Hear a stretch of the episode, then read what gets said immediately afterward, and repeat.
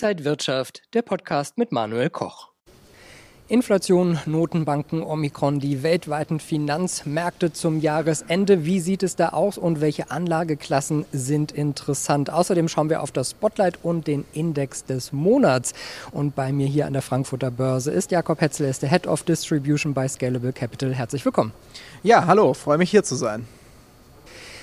Ja, was hat sich in den letzten Wochen so an den Weltmärkten getan? Ja, es war doch einiges los, auch einiges an Aufregung. Zunächst einmal kann man sagen, die Volatilität kommt auch zurück in die Aktien.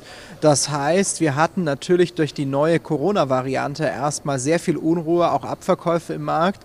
Das hat sich dann sehr schnell wieder gedreht, also ein sehr schneller Stimmungswechsel auch unter den Anlegern. Man kann eigentlich sagen, dass das Thema super schnell abge abgehakt wurde von den Investoren und auch wieder nachgekauft wurde zum Teil und dann sich sehr schnell auch Entspannung breit gemacht hat, als jetzt so klar wurde, man wird auch mit der Omikron-Variante wohl ähm, fertig werden. Ja? Das heißt aber nicht, dass es vollkommen ungefährlich war. Es ist natürlich für zyklische Titel war es ein Problem, diese Sorgen, die neue Corona-Varianten mit sich bringen. Und ansonsten allgemein kann man sagen, es ist schon so, es ist wieder mehr Bewegung im Markt.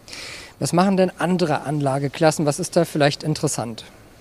Ja, wenn man andere Anlageklassen als die Aktien jetzt betrachtet, ähm, sieht man natürlich schon, dass sie bei Weitem nicht mitkommen mit den Aktienrenditen, die dieses Jahr geliefert wurden. Da sind wir ja global sehr, sehr positiv aufgestellt. Jetzt eigentlich, wie dieses Aktienjahr gelaufen ist, für viele immer noch überraschend. Wir haben ja die Pandemie noch nicht abgehakt.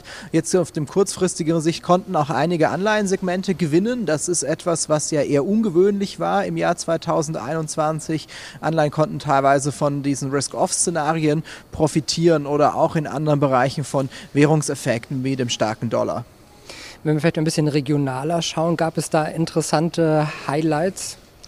Die Highlights muss man eigentlich weiterhin sagen und das ist irgendwie diese ewige Leihe. Ähm, die USA sind der stärkste Aktienmarkt, sind weiterhin der, der Vorreiter. Was aber schon auch interessant ist, das mal an, anzugucken, wie sehen denn auch die Abstände aus? Was hat dieses Jahr weniger gut funktioniert? Und da war China, weil wir ja auch in den abgelaufenen Quartalen einige Turbulenzen gesehen haben, insbesondere im Immobiliensegment zu nennen, die also einen deutlichen ähm, über 10 Prozentpunkte Abstand haben hinaus hinauf, also sozusagen, um aufzuschließen, zu globalen Aktien, zu US-Aktien ist es, ist es noch mehr und da bleibt auch ähm, spannend, wie das im, im nächsten Jahr dann weitergeht. Wenn wir schon mal hier regional ein bisschen in die Zukunft schauen, ist das sicherlich ein Aktienmarkt, der mit sehr großer Spannung erwartet werden wird, denn die ähm, politische Führung dort setzt wieder mehr Akzente in Richtung Wachstum, in Richtung auch Unterstützung der Konjunktur. Das heißt, ein potenzieller Comeback-Kandidat auch fürs nächste Jahr die chinesischen Aktien. Welche Risikofaktoren sollte man da vielleicht auch äh, im Auge behalten? Was beeinflusst da die Märkte? Wenn wir uns aktuell einmal ansehen, was am, im Markt an Risiko drin ist und das zunächst einmal zum Beispiel quantitativ betrachten mit den Volatilitätsindizes, wie beispielsweise den WIX, der die Wohler des S&P 500 misst, dann sieht man, da waren wir eigentlich zu Beginn des Dezembers auf einem ähm, Höchststand, einen zwischenzeitlichen von über 30, bei dem der WIX da lag, gestern wieder zurückgekehrt auf ein bisschen bisschen so ein Normalmaß, aber sieht, man sieht schon wieder diese Spikes in der, in der Vola, in den Vola-Indizes. Das heißt, also zunächst mal, es ist diese Bewegung, die ich auch schon angesprochen habe im Markt drin. Wenn man andere Risiken betrachtet, dann ist es weiterhin die Pandemie. Das ist jetzt vielleicht nicht das ähm, vordergründigste Risiko. Auch Fondsmanager sagen, das ist eigentlich nachgehandelt zu be beachten, aber es ist schon so, es gehört mit dazu. Wir haben eigentlich auch nach zwei Jahren Pandemie noch nicht, können wir einen Haken drunter setzen und sagen, das ist vorbei. Und ähm, ähm, potenziell neue Varianten beispielsweise können da insbesondere für kurzfristige Strohfeuer sorgen, was weiterhin zu beachten ist, das gilt aber auch grundsätzlich, ist natürlich die geopolitische Frage. Wir sehen aktuell äh, Spannungen mit Russland. Wir werden im nächsten Jahr ähm, die Midterm Elections in den USA sehen. Das heißt, wie geht da der politische Kurs weiter? Es ist schon einiges da, was auch jetzt nicht direkt auf der Aktienseite, sondern eigentlich im erweiterten Umfeld der, der geopolitischen Spannungen, der Wirtschaftspolitik auch im, im neuen Jahr dann noch für, für einiges an, an Bewegung sorgen werden kann. Ja, für Bewegung können vielleicht auch die Notenbanken sorgen. Die FED hatte im Dezember wohl die wichtigste Sitzung des Jahres und hat einiges beschlossen. Ja, das ist richtig. Die Notenbanken, auf die wurde ja auch immer geschaut vom Markt mit, mit ähm, großen Augen, was passiert da jetzt. Das waren auch gewisse Unsicherheitsfaktoren. Jetzt wissen wir, was die Fed machen möchte, was sie machen wird. Das Tapering wird deutlich beschleunigt, doppelt so schnell wie das zuvor eigentlich angedacht war. Und wir haben jetzt drei Zinserhöhungen angekündigt im, ähm, im Jahr 2022, die auch der Markt jetzt einpreist. Und grundsätzlich ist es schon interessant, das Narrativ auch in, insbesondere im Hinblick auf die, die ähm, Inflation, die natürlich weiterhin sehr, sehr hoch ist. Wir haben in den USA ein 40-Jahres-Hoch. In Deutschland ist sie so hoch wie seit der Wende nicht. Die Menschen beginnen das auch deutlich zu spüren und deshalb schaut man natürlich auf die Notenbanken. Und jetzt zu sagen, man guckt sich, man sieht das eigentlich nicht mehr als vorübergehend an, das war ja bislang immer der, der Terminus, der verwendet wird, sondern man nimmt es ernst und man versucht jetzt gegenzusteuern, aber man traut sich auch gegenzusteuern, denn die Fed beispielsweise hat ja ganz deutlich gesagt, das Wachstum ist auch stark genug, um mit etwas weniger Rückenwind sozusagen auch dann durch das neue Jahr zu kommen. Und es wird nicht abgewürgt durch diese leichten Zinsschritte, die nun zu erwarten sind. Das heißt, das zusammengefasst eigentlich zu sagen, bei den Notenbanken herrscht etwas mehr Klarheit oder herrscht jetzt auch Klarheit und das bewertet der Markt auch bei den Aktien zunächst einmal positiv. Es war ja wieder ein ereignisreiches Börsenjahr 2021. Gibt es da irgendwelche Ereignisse, die Sie besonders hervorheben würden, irgendwelche Highlights, die man vielleicht nochmal Revue passieren lassen sollte? Naja, es war schon ein äh, ziemlich verrücktes Jahr, kann man sagen. Ja, wir haben uns weiterhin in dieser Pandemiesituation befunden. Eine Variante nach der anderen. Auf ähm, positive Nachrichten kommen auch wieder Hiobsbotschaften. Dafür sehen wir wirklich sehr robuste ähm, Renditen gerade im, im Aktien Aktienbereich die Anleger einfahren konnten.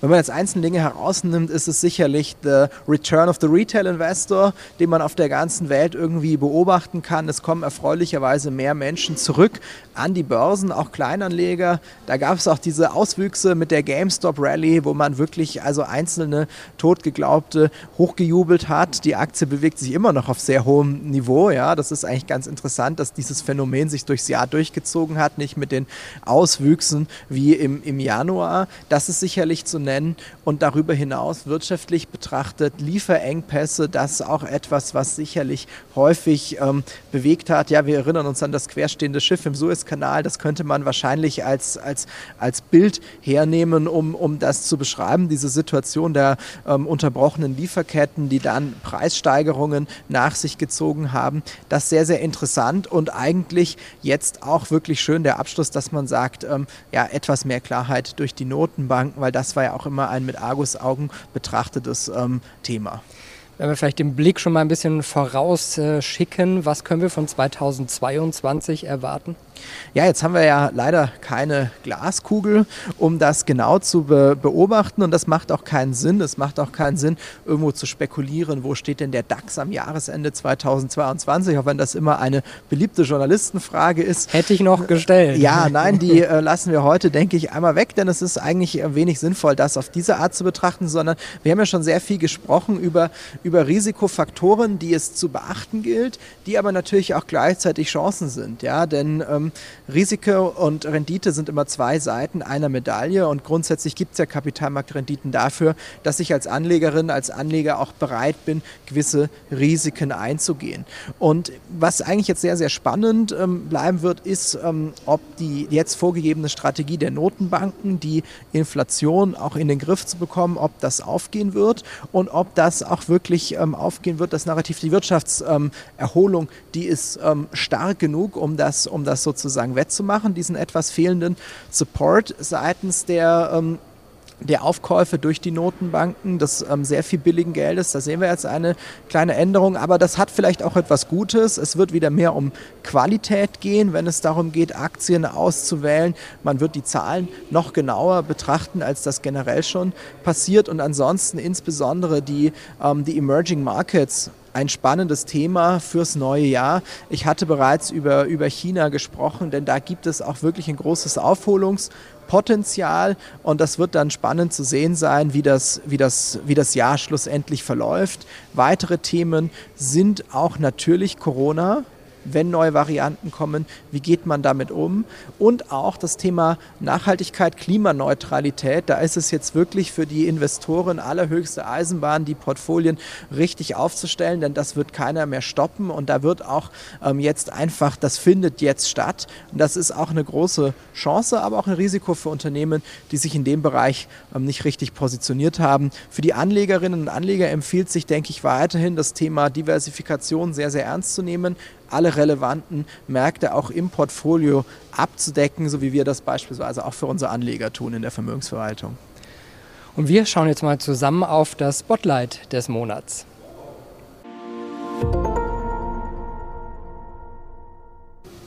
Und beim Spotlight des Monats geht es um die neue Bundesregierung, die jetzt endlich im Amt ist, die Ampel. Ja, was ist aus Ihrer Sicht da äh, von der Börsenseite her zu sehen? Ja, war erstaunlich geräuschlos, kann man sagen. Ja, das ist auch mal ein interessantes Spotlight. Spotlight soll ja immer hell sein. In dem Fall war es, glaube ich, wirklich schön zu sehen, wie gut der Übergang auch funktioniert hat. Und dafür, das hatten wir auch schon häufiger diskutiert, es wird jetzt nicht ähm, auch den deutschen Aktienmarkt komplett in Bewegung versetzen, nur weil wir eine neue Bundesregierung haben. Es sind aber schon interessante Dinge, mit denen man sieht, erste Ansätze, die sich auch zeigen. Wir haben einen liberalen Finanzminister mit Christian Lindner bekommen, der sicherlich auch versuchen wird, dieses Amt im Sinne seiner Partei dann auszuüben und da Akzente zu setzen. Schon eine Erhöhung des ähm, Steuerfreibetrages, es ist nicht allzu viel, 1000 Euro sind angedacht, aber besser als nichts. Das ist, denke ich, auch ein wichtiges Zeichen, dass man hier das ernst nimmt, dass Leute auch Kapitalmarkt nutzen können. Und auch sehr interessant, auch aus Sicht, ähm, wenn wir es vergleichen, im internationalen Vergleich, dass jetzt der Einstieg in eine kapitalgedeckte Altersvorsorge geschehen soll mit, dem, äh, mit einem staatlichen Fonds. Das ist zwar im Umfang her noch überschaubar, was bislang angedacht ist. Aber man muss ja auch mal den ersten Schritt machen und dass langfristig die Kapitalmärkte hier eingesetzt werden sollen, um das Rentensystem zu stützen, ist, denke ich, sehr, sehr positiv zu bewerten. Und ansonsten muss man auch mal schauen und die neue Regierung erstmal arbeiten lassen, um dann zu sehen, was die Wirtschaft damit anfängt. Und wir schauen noch zu guter Letzt auf den Index des Monats.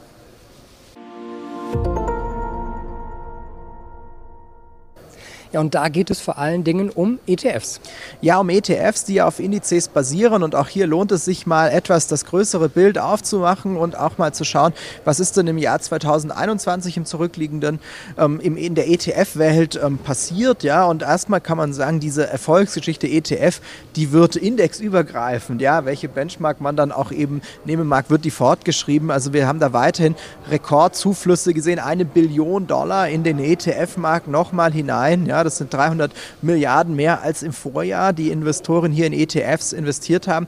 Das zeigt also schon, das passive Investieren kommt bei Privatanlegern oder Profianlegern immer mehr in den Fokus und wird weiter ausgebaut. Wenn man sich schon anschaut, was werden denn da so vor allen Dingen, ähm, wo gab es die meisten Zuflüsse? Das sind einige Themen zu nennen. Das Thema Nachhaltigkeit ist eines, also nachhaltige Benchmarks, SRI, ETF, ESG Screened Varianten, die werden häufiger eingesetzt und ganz interessant auch zu sehen, ähm, die, die ETF-Kategorie, die eigentlich am meisten Zuflüsse auch ähm, verzeichnen konnte, ähm, waren Multi-Asset-ETFs. Das heißt ETFs, die dann wieder in andere, in verschiedene Indizes ähm, investieren und breite Portfolien aufbauen. Das ist ja, denke ich, ganz grundsätzlich auch eine sinnvolle ähm, Grundidee und Grundphilosophie beim Investieren, diese Streuung einzusetzen. Da gibt es mittlerweile im ETF-Bereich auch sehr viele Möglichkeiten, das zu tun sagt Jakob Hetzel, Head of Distribution bei Scalable Capital. Vielen Dank, dass Sie hier an der Frankfurter Börse waren und ich bin schon gespannt, was das Jahr 2022 dann für uns bereithält. Danke Ihnen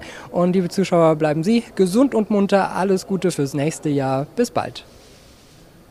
Und wenn euch diese Sendung gefallen hat, dann abonniert gerne den Podcast von Inside Wirtschaft und gebt uns ein Like.